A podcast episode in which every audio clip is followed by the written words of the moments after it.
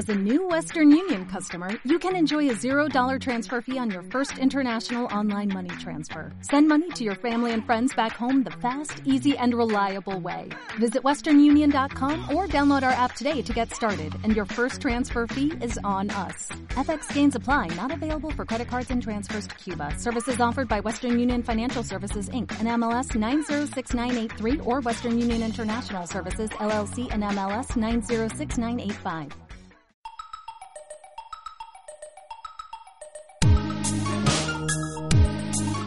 Radio Conectadas. A un mundo online, a la cultura, la historia y la actualidad. ¿Y tú, te conectas?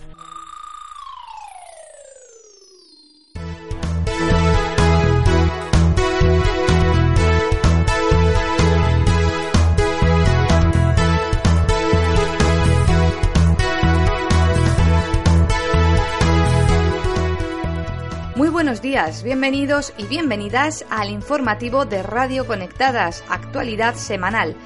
Vamos a hacer, como siempre, un repaso por los titulares más destacados de, nuestro país, de España, pero también vamos a recorrer el resto del mundo, los cinco continentes. Mi nombre es Tania Lezcano Diez y me acompaña un equipo cada vez más amplio, Jessica Murillo, Alba Ferrera, Abril Rocabert y Sergio Rodríguez. Comenzamos.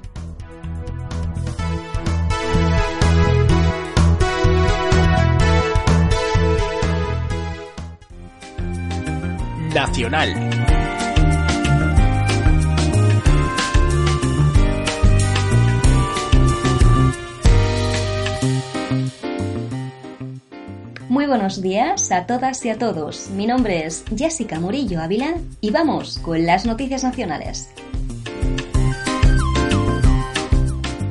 Como ya os imaginaréis, hoy no vamos a hablar de las altas temperaturas que marcan los termómetros y que mañana van a empezar a decaer. Tampoco vamos a hablar de la poca gracia que tiene Marino Rajoy montando en bici.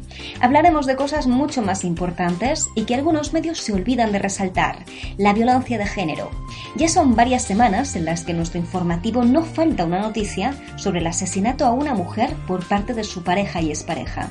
Esto es realmente indignante. Basta ya. Tomemos conciencia y empecemos a educar en igualdad para que esto deje de ocurrir. Todas y todos podemos poner nuestro granito de arena para acabar con las desigualdades de género que desembocan en la violencia de género.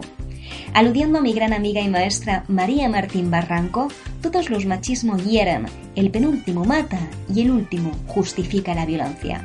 Nosotras no vamos a justificar la violencia, vamos a seguir trabajando para eliminarla. Vamos con los titulares. La violencia de género no cesa en España. Cuatro personas han muerto al estrellarse un avión militar A400M en Sevilla. Rato se sentará en el banquillo de Plaza Castilla y no será juzgado por la Audiencia Nacional.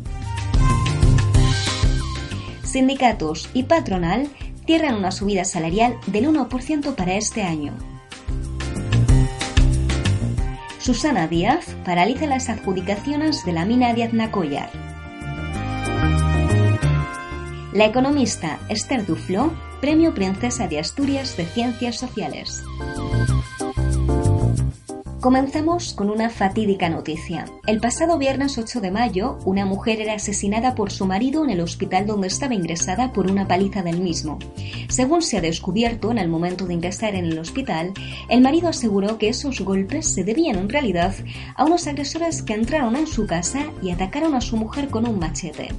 En el momento de la denuncia, la Guardia Civil de Ourense pensó que este podía ser un caso de violencia de género, pero no hizo nada al respecto. Ahora la Guardia Civil se disculpa y asegura de que se lo comunicó a la jueza, pero lo cierto es que poco después de conocerse el asesinato, fuentes del Tribunal Superior de Justicia de Galicia informaron de que la titular del juzgado de instrucción número 1 de Berín no recibió petición formal ni de la Fiscalía ni de la Guardia Civil de que dictara una orden de alejamiento que protegiese a esta mujer durante el ingreso hospitalario. Lo que realmente sí ocurrió es que hace 10 días la Guardia Civil pidió a la magistrada que lo detuviera, pero ella advirtió que si quería hacerlo sería por cuenta de la Guardia Civil y que si no confesaba le pondría en la calle. También solicitaron la intervención de su teléfono, a lo que se negó, y advirtieron que para la mayor seguridad de la víctima se quedaría ingresada en la UBI en lugar de bajarle la planta, ya que en la UBI hay una mayor vigilancia y no había una orden de alejamiento dictada. A esta petición, la jueza respondió que se podía custodiar la puerta de la habitación,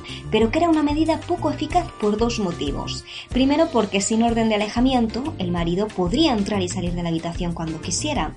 Y segundo, porque estaba el problema de que para dar un servicio de este tipo hay que destinar muchos guardias civiles para cubrir las 24 horas del día, lo que provocaría problemas para cubrir otro tipo de servicios. Como vemos, importan más otros servicios mucho menos importantes que la vida de una mujer a la que se le asesina por ser mujer y con serias sospechas de que esto pasaría. Al final lo que pasa es lo de siempre. Unas y unos echa la culpa a otras y a otros. La Guardia Civil se quita de responsabilidades, también la jueza y también el hospital.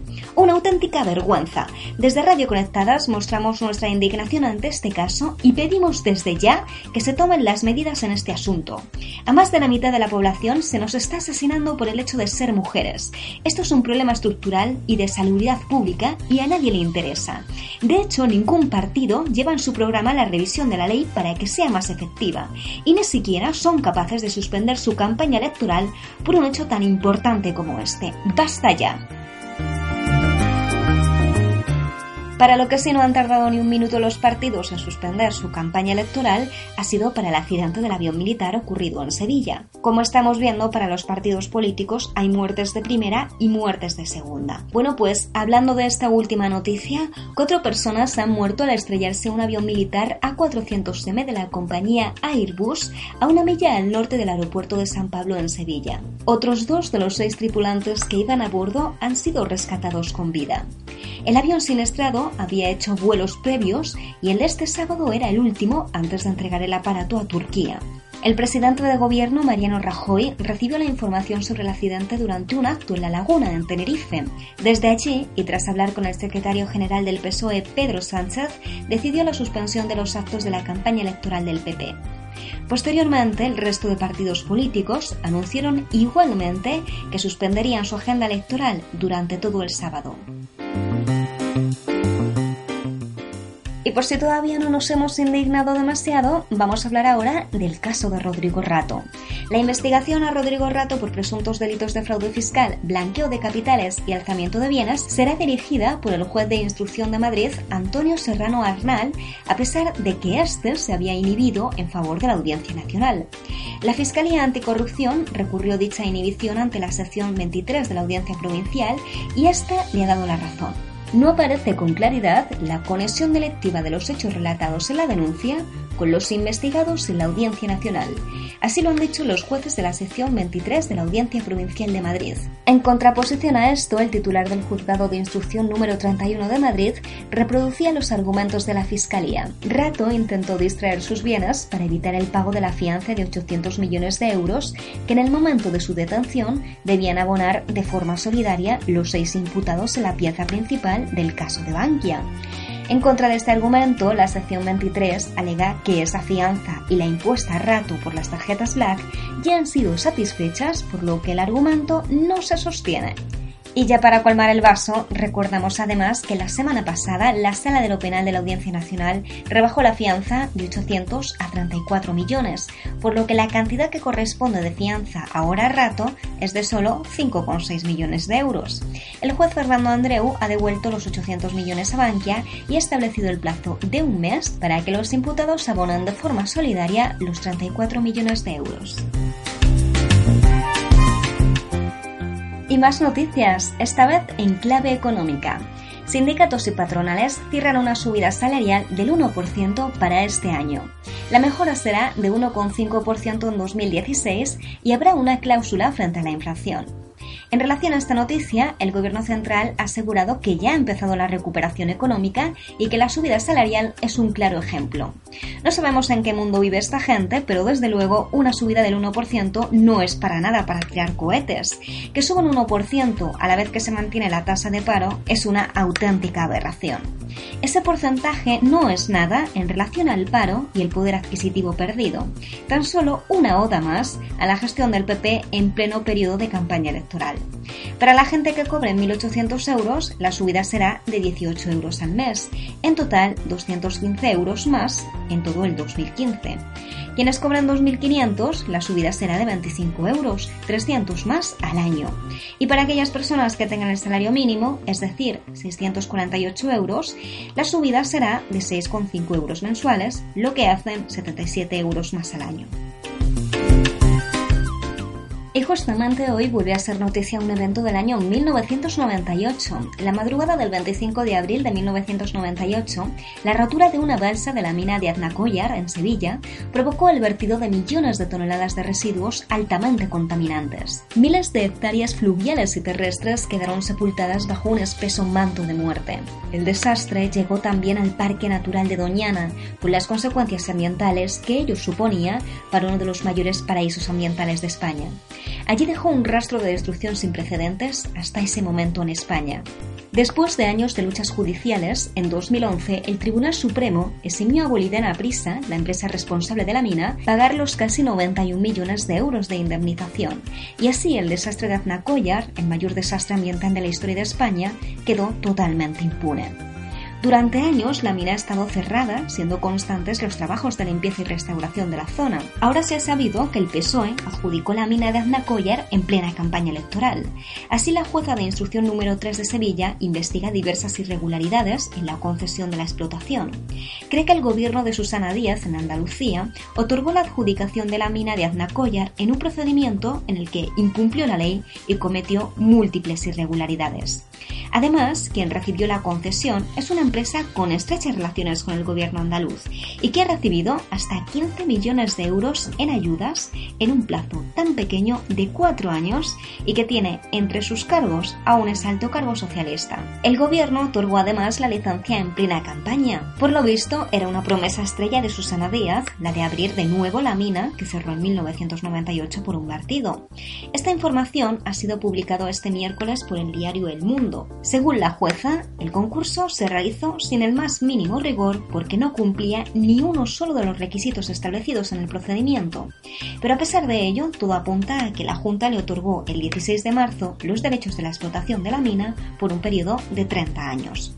Ante este hecho, la presidenta de la Junta en funciones, Susana Díaz, ha anunciado la paralización de la adjudicación de la mina de Aznacoyar. Sin duda, este acontecimiento augura efectos muy negativos para Susana Díaz, que aún se juega su investidura. Precisamente, esta será la tercera votación para que Susana Díaz reciba los apoyos que le quedan para hacerse con el poder en Andalucía, y este caso puede perjudicar aún más que consiga los votos suficientes para tomar la investidura.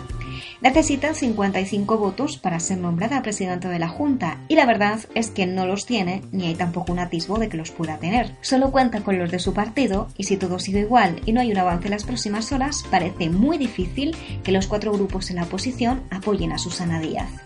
Cada vez parece más evidente que se van a tener que repetir las elecciones. Y terminamos nuestro repaso por la información nacional con el Premio Princesa de Asturias de Ciencias Sociales.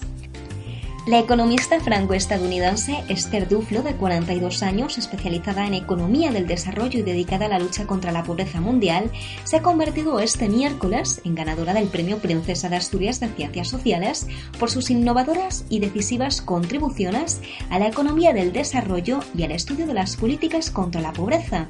Así lo ha asegurado el jurado que otorga este premio. Parisina de nacimiento y afincada en Estados Unidos desde finales del siglo XX, sus investigaciones están centradas en el estudio de la economía de supervivencia, con la intención de ayudar al diseño y evaluación de las políticas sociales. El jurado también destaca la originalidad de los métodos experimentales aplicados por Duflo para evaluar la eficacia de las políticas contra las desigualdades económicas y sociales, especialmente en África, Asia e Iberoamérica. El premio está dotado con una escultura de Joan Miró, símbolo representativo del galardón, la cantidad en metálico de 50.000 euros, un diploma y una insignia. Muchas felicitaciones a Esther Duflo.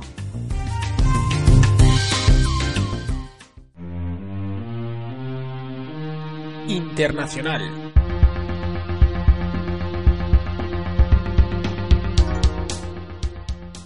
Muy buenos días, soy Alba Ferrera y comenzamos con Europa.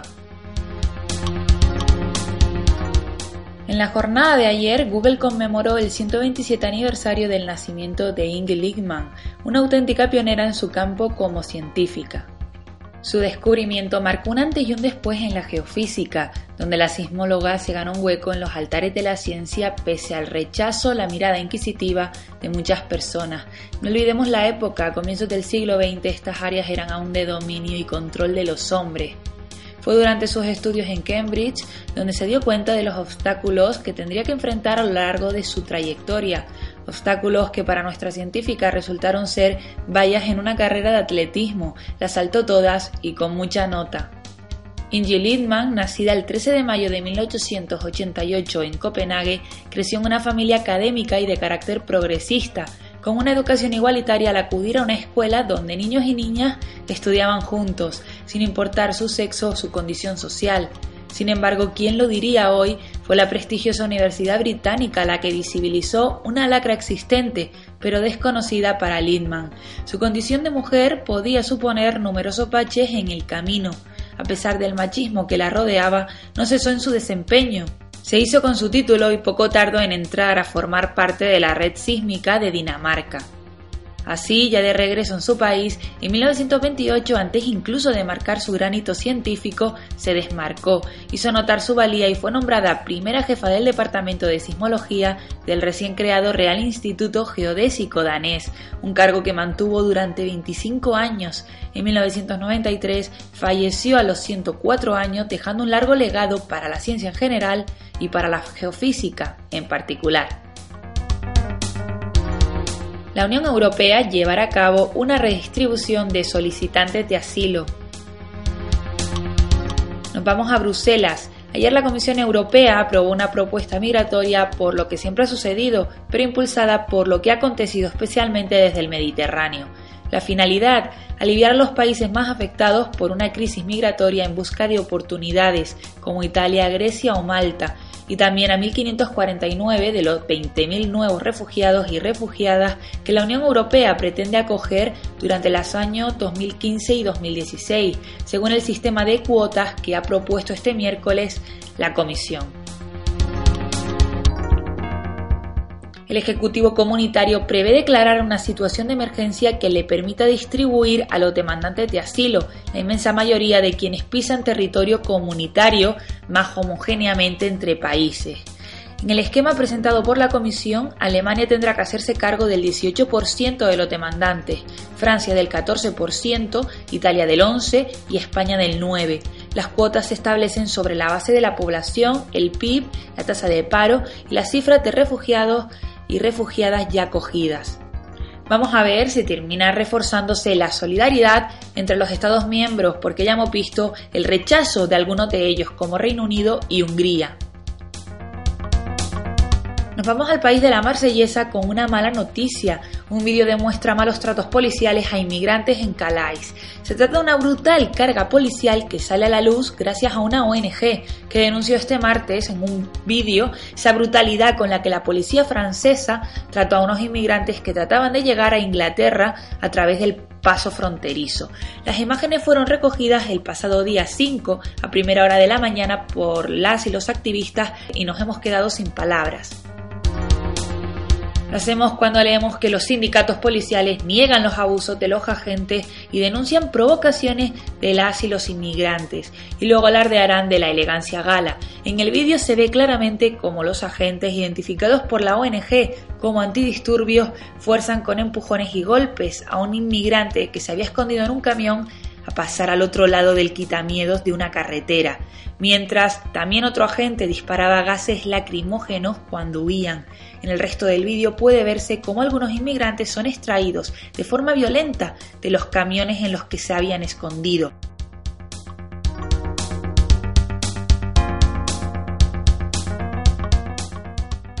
Asia. Un nuevo terremoto azota Nepal dos semanas después. Desde que el 25 de abril el terremoto de 7,8 grados en la escala Richter acabara con la vida de más de 8.000 personas, se habían producido casi 50 réplicas. Sin embargo, el lunes se produjo un nuevo temblor, esta vez de 7,3 grados. En esta ocasión, el epicentro se encontraba a 18 kilómetros de Kodari y a 76 al noreste de Katmandú, más cerca del monte Everest. La profundidad ha sido similar a la del terremoto de abril, a unos 15 kilómetros. Esta vez se ha dejado notar además en China y la India, donde también ha habido víctimas. En total, las cifras hablan hasta ahora de más de 80 víctimas mortales, incluidas 17 de la India y una de la zona del Tíbet, en China. Igualmente, hay hasta ahora cerca de 2.000 heridos. Las réplicas han provocado además que miles de personas se encuentren en las calles de Katmandú, desesperadas y con temor a ponerse bajo un techo. De hecho, en los descampados de la ciudad se han ido instalando de nuevo carpas improvisadas para no tener que volver a sus hogares. Según declaraba el diario 20 Minutos la sismóloga Arancha Álvarez Izquierdo, no es habitual que se produzcan dos terremotos de similar magnitud en tan poco tiempo y en un mismo lugar. De la misma manera asegura que los dos terremotos están relacionados y que este último no se puede considerar una réplica, y es que el epicentro está situado en otra zona de la misma falla afectada. Tampoco se descartan más seísmos porque Nepal se encuentra en una zona de alto riesgo sísmico donde converge la placa indoaustraliana contra la euroasiática en una enorme falla de 2.000 kilómetros de largo que se encuentra en constante movimiento, aunque asegura que no se puede predecir la fecha en que se podrían producir nuevos temblores. Por su parte, la comunidad internacional occidental continúa enviando ayuda humanitaria, aunque nos preguntamos hasta cuándo. No podemos olvidar el abandono al que sometió tras unas semanas de ayuda intensa a países como por ejemplo Haití tras el terremoto de 2010. Comienza en Yemen una tregua humanitaria sin muchas esperanzas. El jefe de la coalición internacional liderada por Arabia Saudí, el general Ahmed al-Asiri, anunció el martes una tregua de cinco días pactada con los hutíes para permitir la entrada de ayuda humanitaria en el país a través de Naciones Unidas. Sin embargo, la tregua no da muchas esperanzas, ya que hubo bombardeos hasta el último minuto y poco después de su entrada en vigor, aunque ya no se anunciaban bombardeos, sí continuaban los combates. La cadena de televisión Al Masira, controlada por los hutíes, ha informado de que las fuerzas terrestres de la coalición han atacado con artillería la provincia de Sada y ha denunciado que los bombardeos constituyen una violación del alto el fuego. Por su parte, los medios de comunicación saudíes también han hablado de violaciones del alto el fuego por parte de los hutíes, que habrían disparado con artillería en el sur del país. Respecto a la ayuda humanitaria, el general Ahmed al-Assiri advirtió especialmente a Irán de que Arabia Saudí no permitirá la entrada de barcos que no estén coordinados con la ONU ante la sospecha de que Teherán presta apoyo a los hutíes. Pero no podemos pasar por alto las víctimas. Tras la injerencia internacional de la coalición liderada por Arabia Saudí el pasado 26 de marzo, 828 civiles han muerto, incluyendo 182 niños y niñas, y hay además 1.500 personas heridas. Israel nombra ministra de Justicia a quien abogó por matar a todas las madres palestinas. Se trata de Ayelet Shaker, tiene 39 años y pertenece al partido ultranacionalista Hogar Judío, que se ha convertido en el primer socio del partido Likud de Benjamin Netanyahu en el gobierno de coalición. Ahora ha sido nombrada ministra de Justicia. Esta mujer es bien conocida por sus declaraciones durante la operación Margen Protector sobre la franja de Gaza entre julio y agosto de 2014. En su página de Facebook, la entonces diputada escribió tienen que morir y sus casas deben ser demolidas. Ellos son nuestros enemigos y nuestras manos deberían estar manchadas de su sangre. Esto también se aplica a las madres de los terroristas fallecidos. Por si fuera poco, el 7 de julio añadió, Detrás de cada terrorista hay decenas de hombres y mujeres sin los cuales no podría atentar. Ahora todos son combatientes enemigos y su sangre caerá sobre sus cabezas, incluso las madres de los mártires que los envían al infierno con flores y besos. Nada sería más justo que siguieran sus pasos. Sus declaraciones levantaron polémica tanto dentro de Israel como fuera, ya que llamaban claramente a genocidio del pueblo palestino. Pero aún tenía más que decir sobre las madres palestinas deberían desaparecer junto a sus hogares, donde han criado a estas serpientes. De lo contrario, criarán más pequeñas serpientes. Con el nombramiento de Ayelet Shaked se elimina, por lo tanto, cualquier esperanza en la negociación con el pueblo palestino. El Ministerio de Justicia fue la última exigencia que el partido hogar judío hizo a Netanyahu a cambio de apoyar el acuerdo de gobierno. Además, este partido racista y ultranacionalista también ha conseguido las carteras de Agricultura y Educación. Esta última es muy importante, ya que influye directamente en los conceptos que tendrán los futuros israelíes sobre lo que les rodea. Aunque no es un secreto para nadie que el sistema educativo en Israel hace ya muchos años que está manipulado y aboga por la desaparición del pueblo palestino, por lo que nada de esto es un sacrificio para Netanyahu.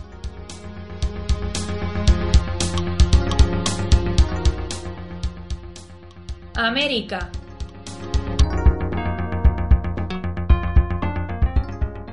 Las comunidades indígenas sufren los desplazamientos forzados en Colombia.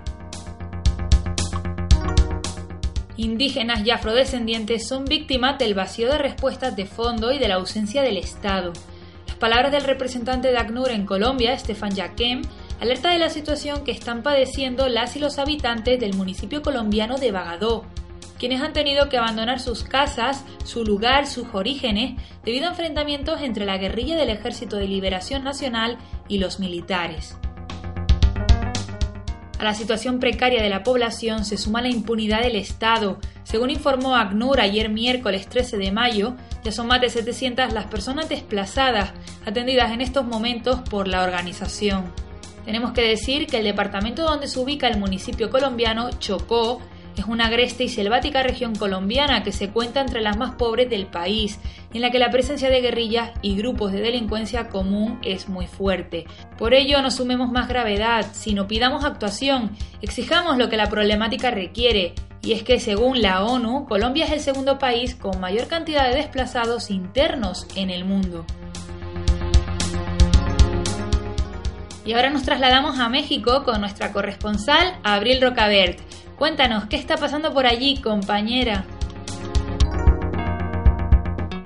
El pasado 9 de mayo, la policía de Baja California realizó un operativo en el municipio de San Quintín que suscitó un enfrentamiento con jornaleros de la zona y dejó 70 heridos de gravedad y 3 trabajadores muertos. San Quintín se caracteriza por sus cultivos de fresa, mora y tomate y porque miles de inmigrantes indígenas provenientes de los estados más pobres del país, es decir, Oaxaca, Chiapas y Guerrero, sacan adelante sus campos en condiciones infrahumanas.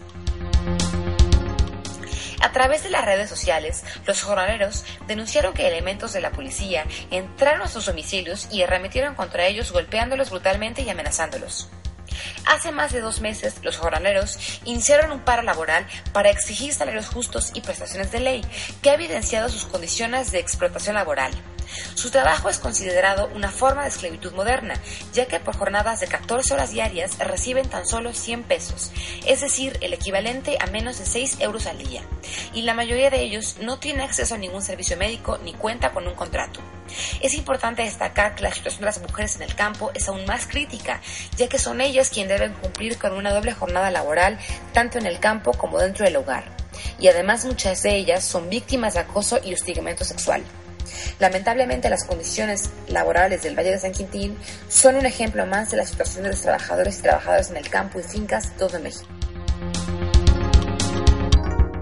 Muchísimas gracias, Abril. Seguimos en América. Michelle Bachelet renueva gabinete limpiando la imagen del partido. Se cumple una semana desde que la mandataria chilena comunicara que había pedido la renuncia a todos sus ministros, un hecho inédito desde el retorno a la democracia y que fue anunciado a través de una entrevista de la presidenta. El pasado martes 12 de mayo fue el día escogido para lucir fichajes, cuando Michelle Bachelet encabezó el primer consejo de gabinete con los nuevos ministros en la moneda. Se trata de un lavado de imagen, de un cambio importante para que la dirección política de Chile recupere ese timón. Según Bachelet, la decisión busca el bienestar, la equidad y la seguridad de nuestros compatriotas. Con esto comunicamos que el pasado lunes Bachelet aseguró que saldrían sus ministros de Hacienda, Alberto Arenas, de Cultura, Claudia Baratini, en Desarrollo Social, Fernanda Villegas, y su vocero Álvaro Elizalde, además del ministro de Interior, claro, Rodrigo Peñalillo. Algunos de los cambios se esperaban, nada de sorpresa. Recordemos que el ministro del Interior estuvo envuelto en una profunda polémica por asesorías vinculadas a Sokimich, una empresa que está siendo investigada por la justicia chilena por financiamiento irregular de campañas electorales. El puesto lo ocupará Jorge Burgos, quien hasta el lunes se desempeñaba como ministro de Defensa. Otro de los cambios inéditos es el de Hacienda, Primera vez desde la recuperación de la democracia en 1990 que un ministro de Hacienda es removido de su cargo por un presidente en ejercicio, en este caso presidenta, no nos dé alergia a esa palabra. El ministro saliente Alberto Arenas lideró una reforma tributaria que contó con la oposición de prácticamente la totalidad del empresariado chileno. Su puesto será ocupado ahora por Rodrigo Valdés, quien se desempeñaba como presidente de Banco Estado. Como vocero de gobierno entró al gabinete el exdiputado y actual embajador de Chile en Argentina, Marcelo Díaz. En Cultura asume Ernesto Tone, Marco Parras asume como nuevo ministro de Desarrollo Social y también entra al gabinete el diputado Jorge Insunza, quien se hará cargo de la Secretaría General de la Presidencia. Ximena Rincón, quien se desempeñó hasta ahora en el cargo, pasa al Ministerio del Trabajo. Continuaremos con ella.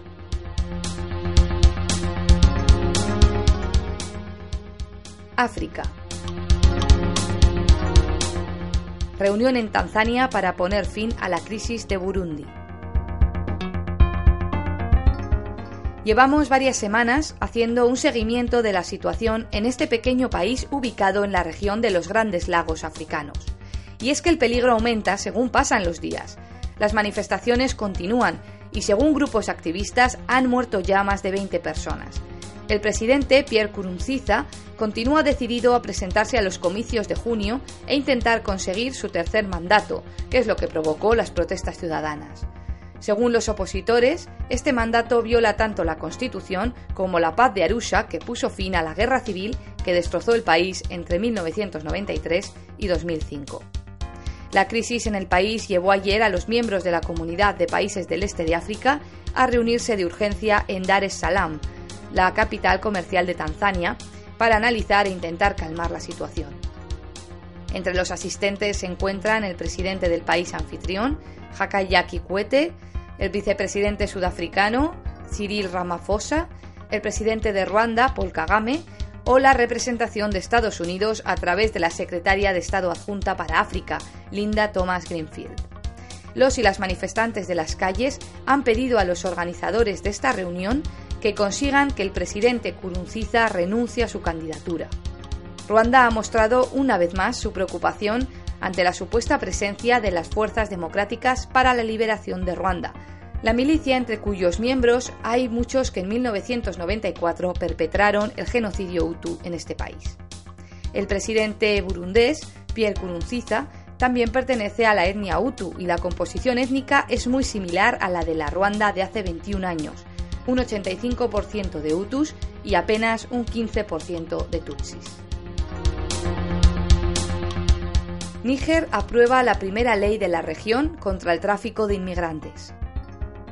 Después de otra de las alarmas efímeras por la inmigración en Europa, el gobierno de Níger aprobó el lunes de forma unánime la primera ley de África Occidental contra el tráfico de inmigrantes. Se trata principalmente de una adaptación de un protocolo de la ONU a la legislación nigerina y permite a jueces y policía emprender acciones. El desierto del Sáhara en Níger es uno de los lugares de paso de los inmigrantes hacia Libia y después hacia Europa. La desértica ciudad de Agadez es uno de los principales puntos de tránsito y la Oficina sobre Drogas y Delito de la ONU calcula que hasta 4.000 personas indocumentadas pueden pasar por esta ciudad a la semana. El gobierno de Níger ya hizo saltar las alarmas en octubre de 2013, cuando 92 inmigrantes murieron de hambre y sed en el desierto, tras ser abandonados por los traficantes que los llevaban a Argelia. Por ello, la ley pone énfasis en que los y las inmigrantes no deben ser objeto de brutalidad por parte de las fuerzas de seguridad, pues son víctimas de abusos de los derechos humanos, y son las mafias las que deben ser perseguidas. Como no podía ser de otra manera, la ONU ha visto con buenos ojos esta nueva ley y cree que así se podrá ayudar a reducir el tráfico de inmigrantes. Lo que la ONU y los países europeos parecen no querer ver es que no se trata únicamente de mafias. Nadie busca la ayuda de una mafia si no hay desesperación de por medio. En muchos casos las víctimas no saben que se trata de mafias, pero igualmente nadie huye de su país si no está desesperado y los culpables de esa desesperación son los propios países occidentales. Las mafias hacen negocio de lo que Europa provoca, por lo tanto, ¿quién es el último responsable? La respuesta es cruda. Solo tenemos que mirarnos al espejo, tanto gobiernos como ciudadanos. Nos guste o no, todos y todas somos responsables de la sangría continua en África y de las 1.800 personas que han muerto en el Mediterráneo en lo que va de año. El cambio empieza por la conciencia, Así que concienciémonos y comencemos a cambiar nuestras conductas. Y terminamos con otra tragedia. Más de 200 niñas liberadas de Boko Haram están embarazadas. De las casi mil personas liberadas en el noreste de Nigeria a principios de mayo, según el diario nigeriano Vanguard, solo en uno de los campamentos 214 niñas están embarazadas el director ejecutivo del Fondo de Población de Naciones Unidas, Babatunde Osotimehin, informó de que en 2014 su organización se hizo cargo de más de 16.000 embarazos en la misma zona. Además, Osotimehin ha afirmado que el fondo ha puesto en marcha un equipo de colaboración con las autoridades nigerianas con el fin de ofrecer un apoyo psicosocial a las niñas violadas por Boko Haram, que lógicamente están traumatizadas tras el secuestro. Por su parte, las comunidades a las que pertenecen las niñas no las están repudiando ni excomulgando, sino ofreciéndolas todo su apoyo, lo que es sumamente importante para su recuperación.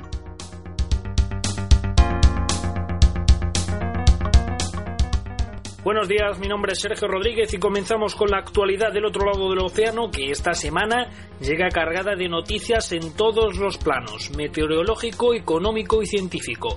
Estos son los titulares. Australia confirma la existencia de signos evidentes para que el ciclón El Niño se produzca en el Pacífico. En clave económica, el gobierno australiano pone en el punto de mira a más de 30 multinacionales por evasión fiscal. Y como dato curioso, científicos australianos desarrollan una nanomemoria capaz de almacenar datos como un cerebro humano. Comenzamos. Las condiciones de los vientos alisios, las corrientes oceánicas y el incremento de la temperatura de la superficie del mar hacen presagiar, según la Oficina de Meteorología de Australia, que los próximos meses se podría producir el ciclón del Niño, que se origina cada tres o cinco años en los meses de mayor calor en el trópico y cuyos efectos son casi siempre devastadores. En este sentido, los científicos australianos han advertido que de materializarse finalmente el pronóstico, el ciclón azotaría con gran virulencia varias islas del Pacífico entre las que se encuentran Papúa Nueva Guinea y la propia Australia, entre otras.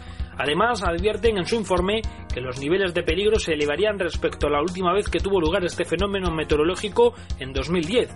Estaremos pendientes de esta noticia para ampliar detalles en cuanto los conozcamos.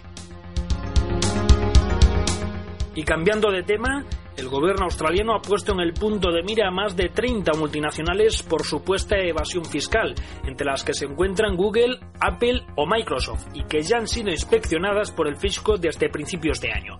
Según ha argumentado el responsable de Hacienda australiano, Joe Hockey, estas empresas han sacado fuera de las fronteras los beneficios obtenidos en el país con el propósito de evadir los impuestos. El responsable del ministerio tampoco ha querido revelar cuánto dinero espera recaudar Australia con las nuevas leyes, que entrarán en vigor el próximo 1 de enero si son aprobadas esta semana en el Parlamento. Sin embargo, Hockey sí ha asegurado a los periodistas en rueda de prensa que las empresas podrían ser multadas con hasta el 100% del importe del impuesto que se calcule querían evitar.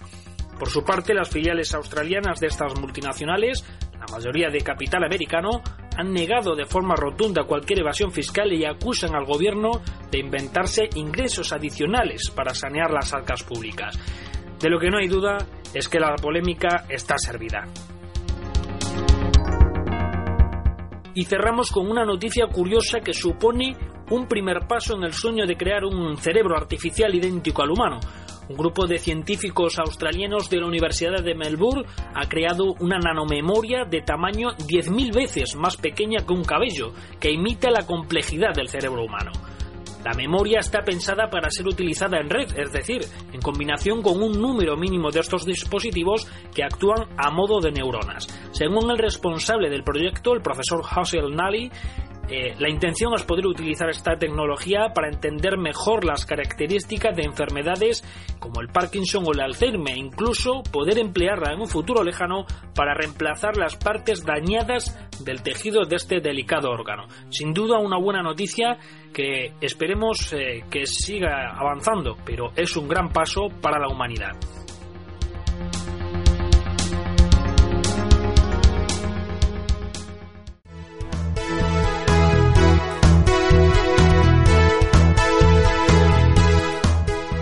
Hasta aquí toda la actualidad semanal. Muchas gracias una vez más por quedaros con nosotras y nos vemos el próximo jueves a las 12. Además, mañana viernes podréis disfrutar de una nueva entrega de La Vuelta a la Manzana, el programa feminista que no femenino. El equipo hablará en esta ocasión sobre el aborto y las campañas engañosas del sector más reaccionario. Por último, ya sabéis que nos podéis encontrar en nuestra página web radioconectadas.com y en las redes sociales como Radio Conectadas. Muy buenos días.